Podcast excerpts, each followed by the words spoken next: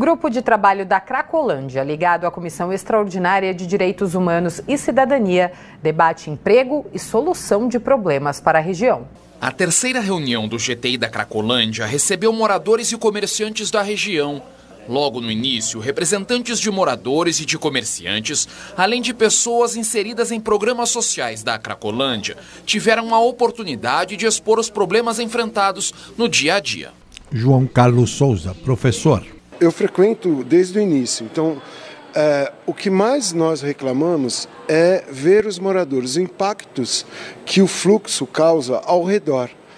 Isso não é relatado, não tem documento nenhum, não tem pesquisa, não tem é, estudos. Sônia Domingues, subsíndica. É indigno. O, o, o adicto, ele está sendo submetido à condição que ele está sendo submetido hoje. Ele está sendo uma massa de manobra. E quem sofre com isso é ele e os moradores. São duas partes sofredoras.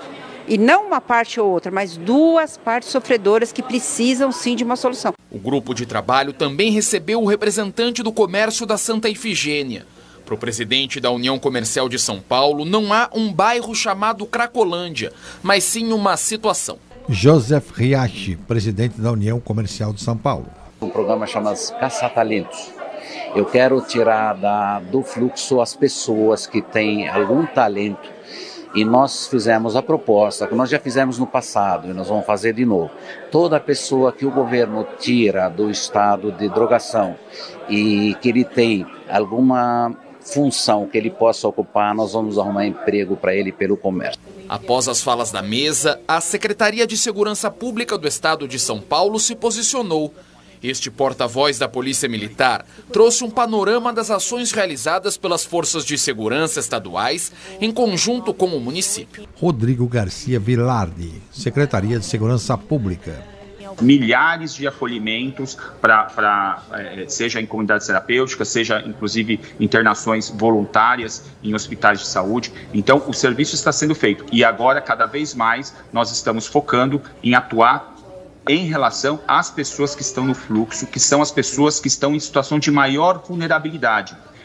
Essa é, é, essa atuação é para que a gente identifique lá os criminosos que estão descumprindo a lei, para que a lei seja cumprida e aqueles que não são criminosos, pessoas que estão apenas em situação de vulnerabilidade, porque ela pode ser, estar na, normalmente ali estão nas duas situações, tanto é criminoso em situação de vulnerabilidade, quanto uma pessoa que não é criminosa. Para essas está sendo ofertado saúde e assistência social. A reunião extraordinária da Comissão de Direitos Humanos e Cidadania foi conduzida pela vereadora Luna Zaratini.